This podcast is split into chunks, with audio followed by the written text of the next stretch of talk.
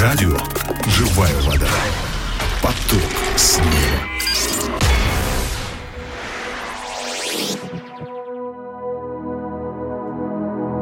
Дорогие друзья, здравствуйте, с вами Агапа Филипп, и сегодня я хотел бы поделиться вместе с вами а, отрывком из Писания, это Деяния святых апостолов, 15 глава, стихи с 37 по 41.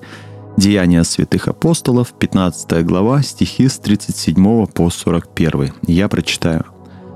Варнава хотел взять с собой Иоанна, называемого Марком, но Павел полагал не брать отставшего от них в Памфилии и не шедшего с ними на дело, на которое они были посланы. Отсюда произошло огорчение, так что они разлучились друг с другом.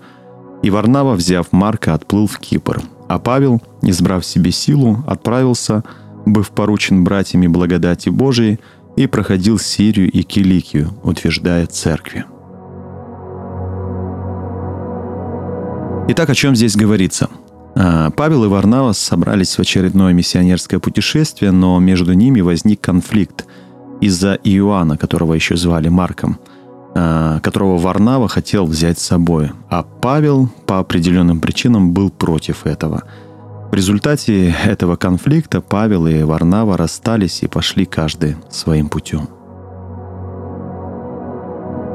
Какие уроки мы можем с вами извлечь для себя, исходя из этого местописания? Во-первых, как мы видим из этой истории, неуступчивость в служении может привести к разделению. Во-вторых, чаще всего в конфликте виноваты обе стороны, как и в данном случае – Павел был слишком строг по отношению к Иоанну, Варнава же, наоборот, был слишком добр, и, скорее всего, это из-за того, что Иоанн был его племянником. В-третьих, в подобных спорах порой нужно обращаться за помощью к другим людям, которые со стороны смогут оценить ситуацию и помочь в ее разрешении. У Павла с Варнавой, к сожалению, не было такого человека. Ну и в-четвертых, через эту историю я вновь убеждаюсь, что люди – те же самые служители могут на, на одну и ту же ситуацию смотреть с разных позиций и иметь свою точку зрения. И к этому нужно уметь относиться с уважением и пониманием. Какие решения мы с вами можем принять для себя, исходя из этих уроков? Во-первых, если вы оказались в конфликтной ситуации с каким-то человеком, то прежде всего старайтесь продолжать любить его и с уважением относиться к его мнению. Помните о том, что и ваше мнение может быть ошибочным. Во-вторых, в конфликтной ситуации не пытайтесь во всем обвинять другого человека. Подумайте и о ваших ошибках. Может быть, и вы в чем-то не правы.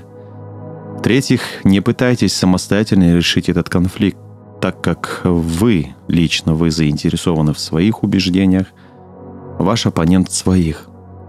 Обратитесь, во-первых, за помощью к Богу и Его Слову.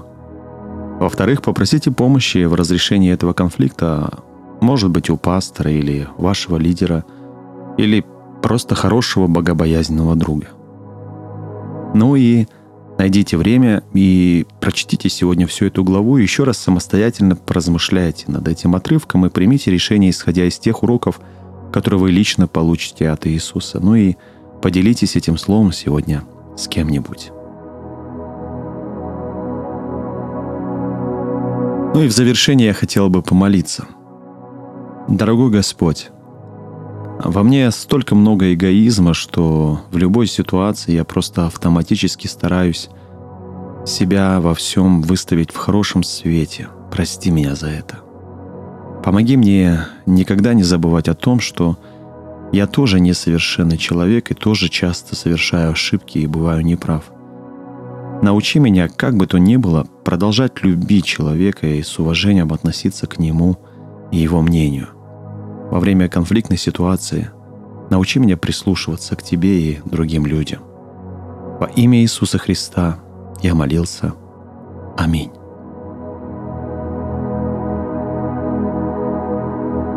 Дорогие друзья, ну, а на этом все. Люблю вас всех и благословляю. До новых встреч. Пока.